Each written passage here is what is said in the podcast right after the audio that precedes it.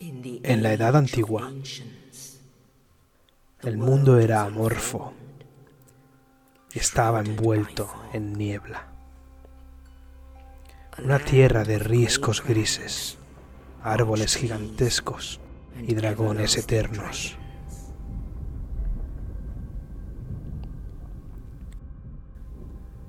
Pero entonces llegó el fuego. Y con el fuego llegó la disparidad. Calor y frío. Vida y muerte. Y por supuesto, luz y oscuridad.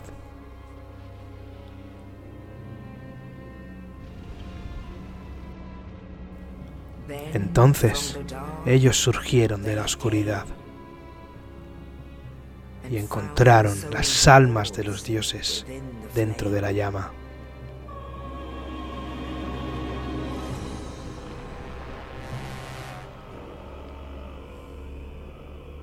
Nito, el primero de los muertos.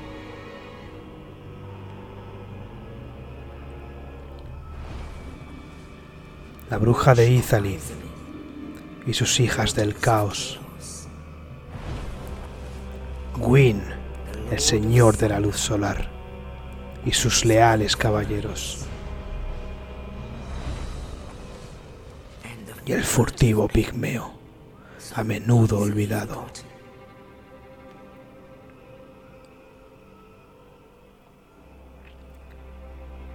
Con la fuerza de los dioses, desafiaron a los dragones. Gwyn y sus poderosos rayos despellejaron sus escamas pétreas. Las brujas tejieron tormentas de fuego. Nito provocó una miasma de muerte y enfermedad. Y Sith, el descamado, traicionó a los suyos y los dragones desaparecieron.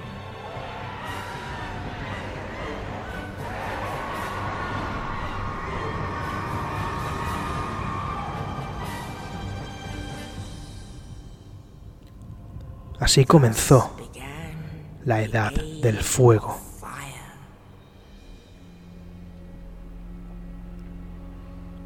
Pronto las llamas se apagaron y solo quedó oscuridad.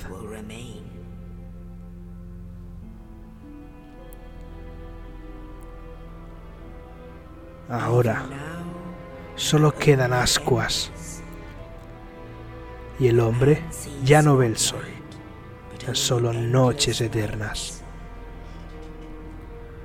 Entre los vivos pueden verse a los que sufren la maldición de la señal oscura.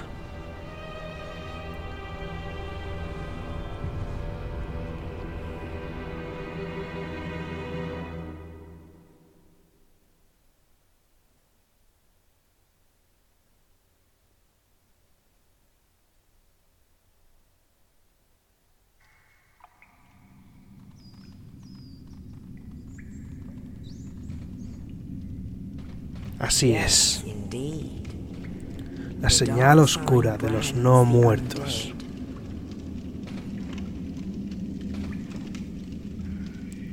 En esta tierra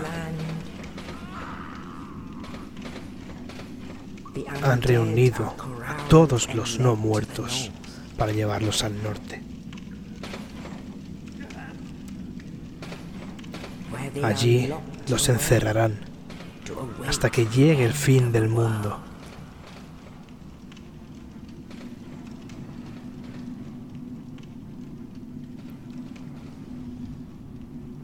Es tu destino.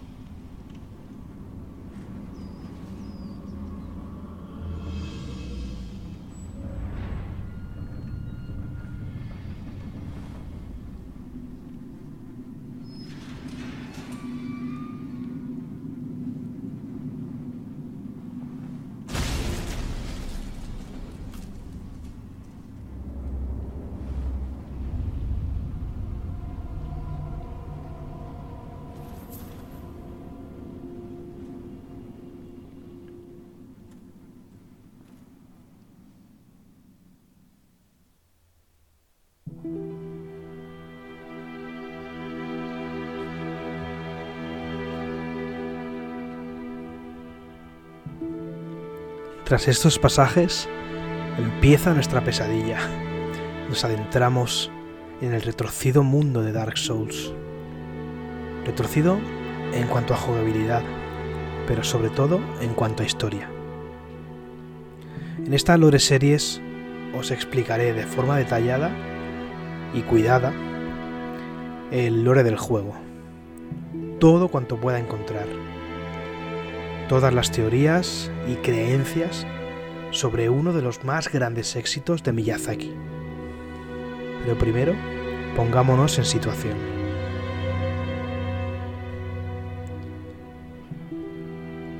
La historia previa de Dark Souls.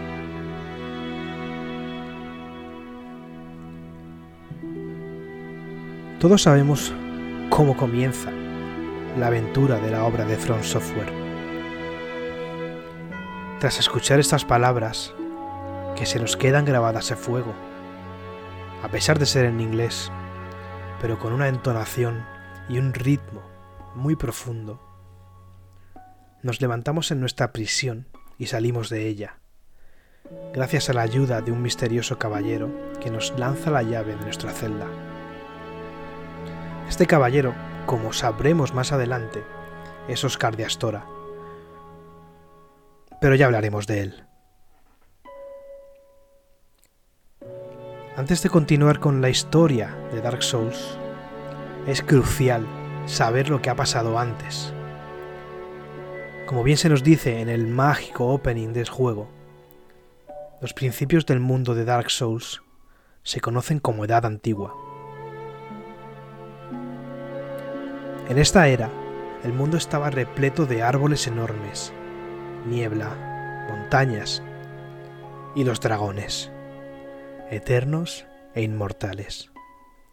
Al menos a priori, aunque pronto sabremos que no era así.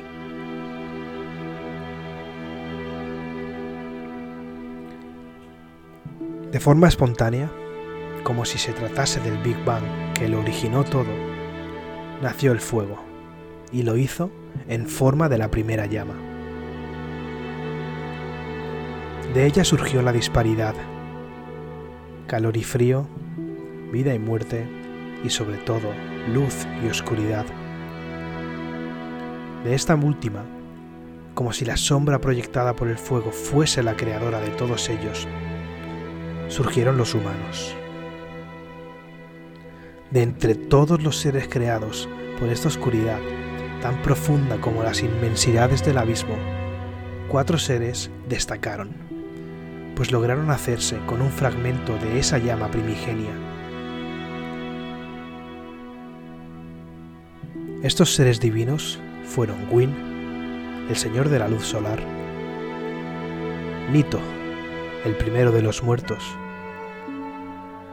la bruja de Izalith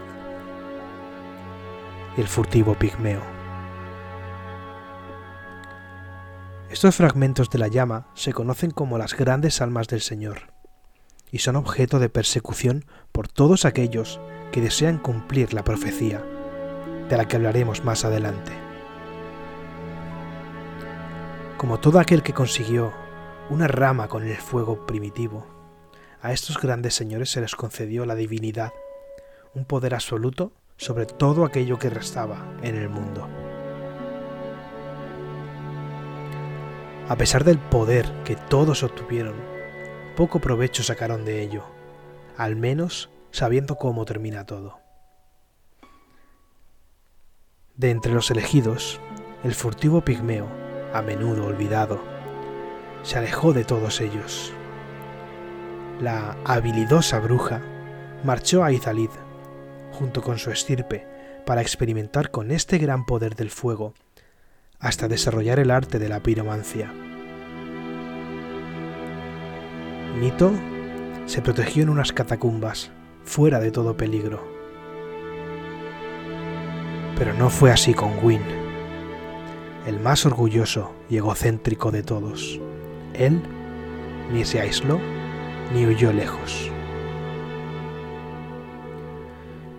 Exprimió la fuerza del alma de Señor que le había sido concedida hasta tal punto de poder controlar el poder del rayo, y junto con Nito y la bruja de Izalith, reunidos de nuevo, hicieron frente a los dragones eternos hasta su extinción, junto con la ayuda de Sith el descamado. Sith era uno de los dragones eternos, quien, nacido sin escamas pero lleno de envidia, traicionó a los suyos y otorgó la victoria de la gran guerra a Wynn y sus fauces. La extinción de los dragones primigenios que dominaban el mundo puso fin a la Edad Antigua y dio comienzo la Edad del Fuego.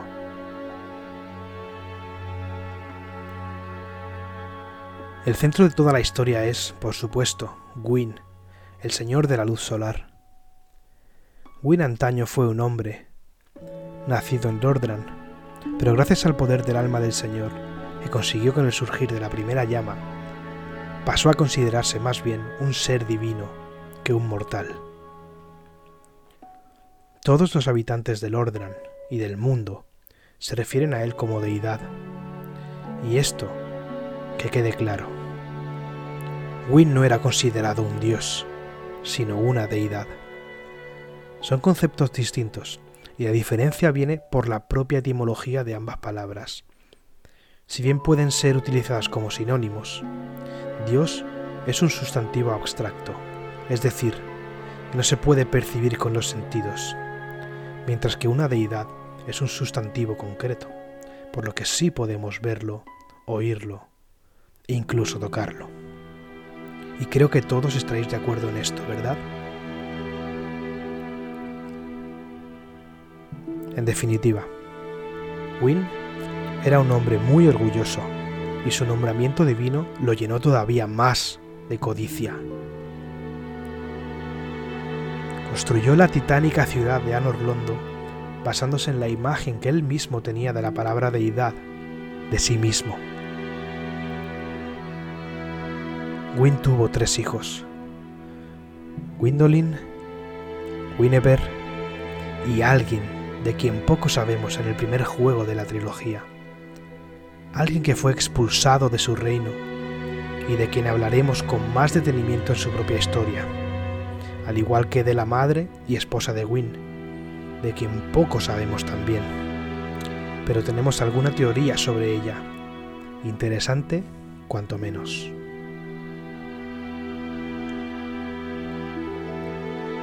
Wynne creó su propio ejército, se rodeó de poderosos guerreros fieles e incondicionales, los caballeros plateados. Pero también creó su propia guardia real, formada por los caballeros Artorias, Ornstein, Gog y Ciarán, quienes fueron sus cuatro grandes lugartenientes. Todo iba bien. Wynne gobernaba a su manera, excéntrico y egoísta. Muchos no estaban de acuerdo con él. Incluso algunos de sus amigos más cercanos ponían en duda sus mandatos pero a grandes rasgos su reinado era próspero, hasta que, de forma espontánea, la primera llama empezó a apagarse, tan de repente como surgió. Comenzó a extinguirse.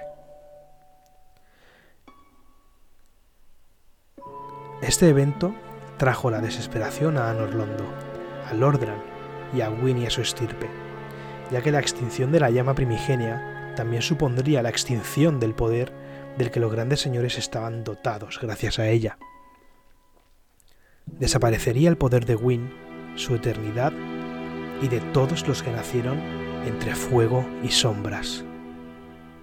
Como comprenderéis, que la primera llama se estuviera apagando era algo horroroso a ojos del Señor de la Luz Solar, aunque no era el fin de la naturaleza del mundo.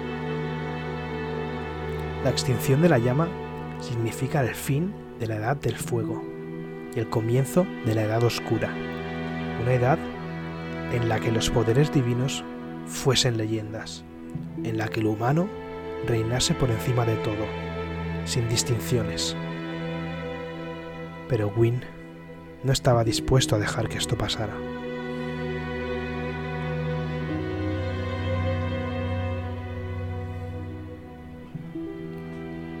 A partir de este momento, Wynne realizó tres movimientos para frenar y parar la extinción de la llama.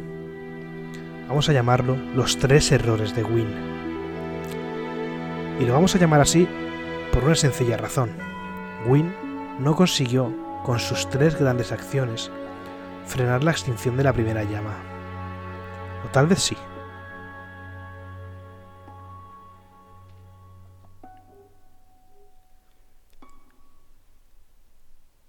El primer gran movimiento, el primer error de Wynne, fue acudir al ser que más conocimiento poseía del fuego, la bruja de Izalith, quien había alcanzado un nivel de dominación del fuego prácticamente total.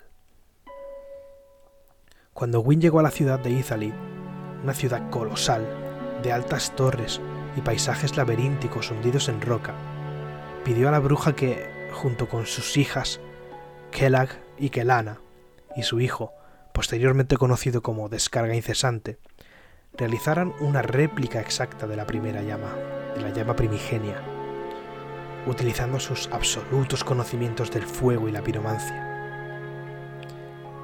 Es aquí cuando todo se tuerce de manera desmesurable, pues una gran explosión tras el intento de duplicación de la llama destrozó toda Izalí y todos los habitantes de la ciudad. Ahora sumida en un caos infernal, se convirtieron en mutaciones deformes y aterradoras, demonios y monstruos. Por supuesto, aquellos más afectados fueron los hijos de la bruja y ella misma. Hablaremos más adelante de en qué se convirtieron. La ciudad, por supuesto, quedó en ruinas, unas ruinas llenas de magma y ácido que nadie podía atravesar sin morir. Pero este error no terminó aquí. El primer movimiento de Wynne por intentar frenar la llegada de la edad oscura, o era del hombre, propició una maldición en todo Lordran, la conocida como la maldición del no muerto. ¿Te suena? Esta maldición se esparció por todo el reino y el mundo de Dark Souls, y suponía que ningún ser que muriese moriría realmente ya que volvería a la vida en forma de no muerto y quedaría marcado para siempre con la marca oscura. ¿Sabes quién fue el primer ser que sufrió la maldición del no muerto? Para ello, tenemos que volver a la introducción del juego, cuando nos presentan a los cuatro grandes señores. Así es, Nito, el primero de los muertos.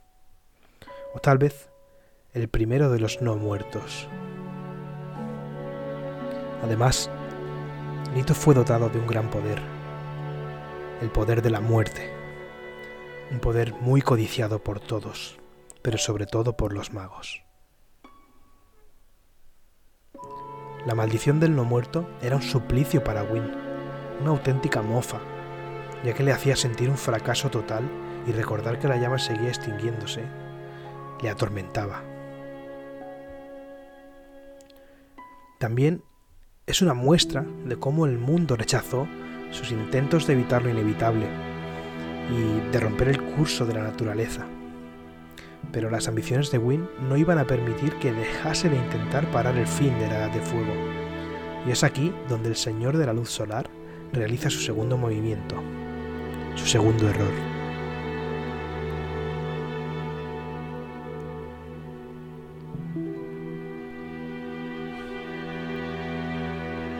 Joyd, el tío de Wynne, no se sorprendió al ver a su sobrino con un rostro marcado por la desesperación más absoluta. Wynne le propuso a su tío algo que marcaría el destino de muchos habitantes del mundo, y sobre todo del Ordran. Juntos crearon una institución, una religión más bien, cuyo objetivo no sería otro que el de exterminar a todos los no muertos y prenderles fuego, quemarlos en hogueras menores que quedarían esparcidas por todo el mundo, como si de una advertencia se tratase del gran poder que poseía esta iglesia. Hablamos de la iglesia de la Blanca Vía.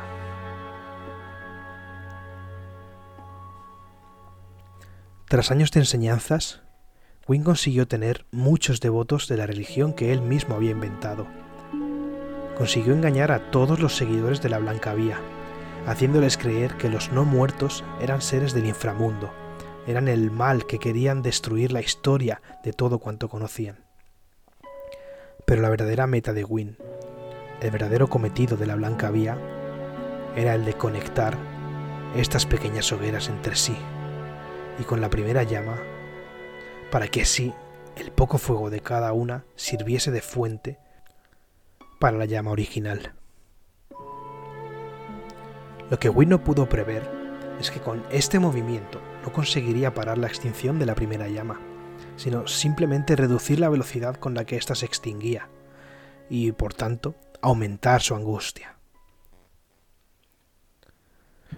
Tras este error, y aunque ahora la llama se extinguiese más despacio, Quinn solo consiguió que su situación empeorase.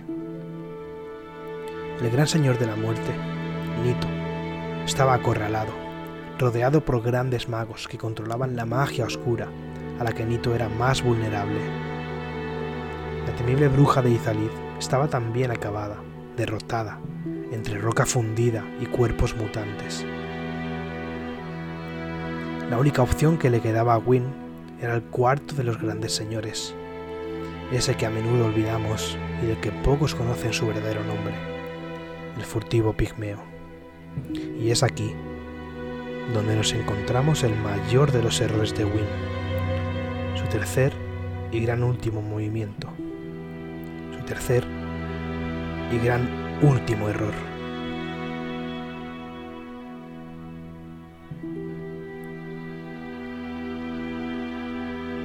En este momento, Wynne actuó de forma desesperada y ansiosa, y digamos que no fue muy dialogador con el furtivo pigmeo.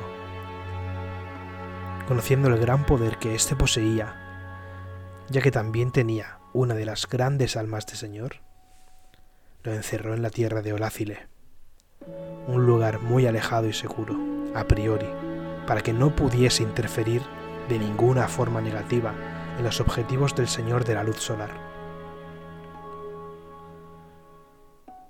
Lo que Wynne no sabía es que el gran alma que poseía el furtivo pigmeo no era otra que la que da nombre al juego y a la saga, el alma oscura, la Dark Soul. Este alma poseía un gran poder, mucho más fuerte que cualquiera de las otras tres, incluso mayor que el poder de todas ellas juntas. Un poder oscuro, tal que podría considerarse tan poderoso como la misma edad oscura a la que Wynne tanto temía. Por miedo, Wynne todavía puso más ímpetu en el encierro del pigmeo, creando innumerables trampas, guardianes y barreras en Orácile pero el furtivo pigmeo, tras años de tortura y sufrimiento, harto de tanta presión, desató el poder de su alma oscura, trayendo una inmensa oscuridad y un vacío amenazante que lo reduciría todo a negro, el abismo. Con él, el furtivo pigmeo, en un movimiento suicida, se inmoló en su oscuridad cubriéndose de sombras, y se convirtió en el padre del abismo, Manus.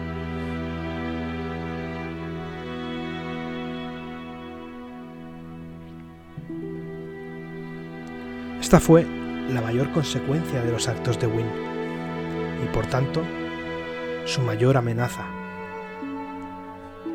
Wynne, desesperado, mandó a sus caballeros personales a frenar el abismo.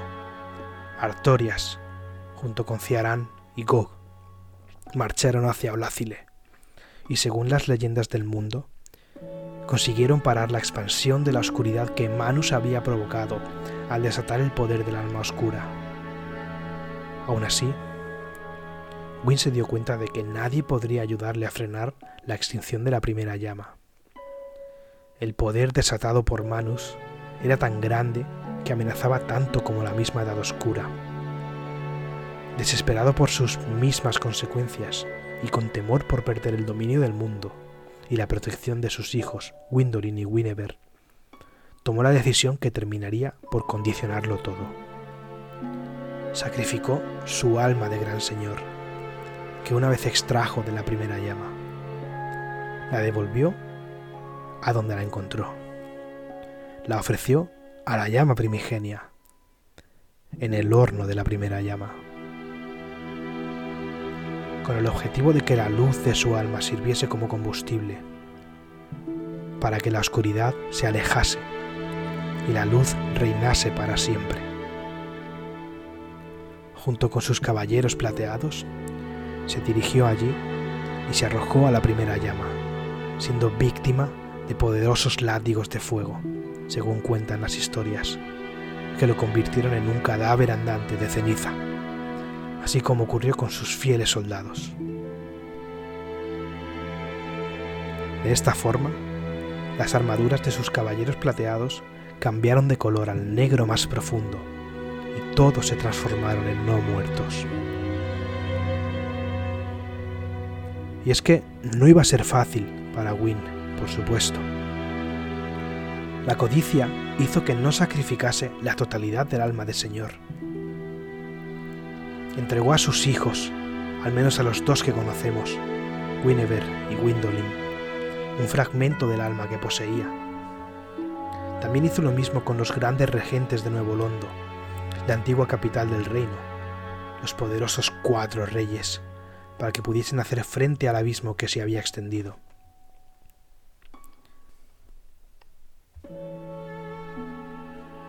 Cierto es que de sus tres errores, este movimiento fue el más efectivo, ya que consiguió que la llama durase más tiempo.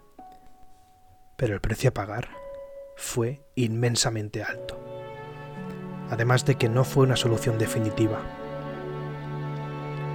Los tres errores de Wynne dieron comienzo a un nuevo ciclo, el ciclo de los señores de la ceniza, quienes fueron grandes campeones con un alma muy poderosa, cuyo único objetivo era el de repetir el último error de Wynne e inmolarse en la primera llama, para que su fuego nunca se extinguiese y la edad oscura la era del hombre, nunca llegase a Lordran.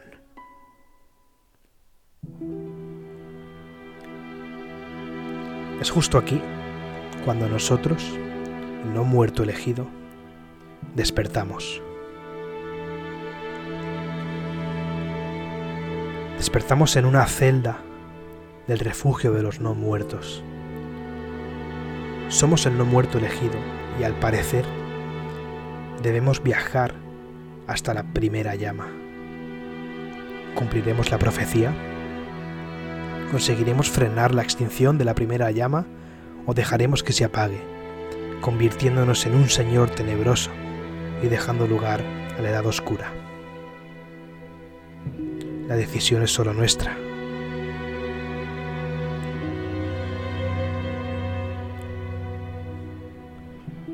Bienvenidos a Dark Souls.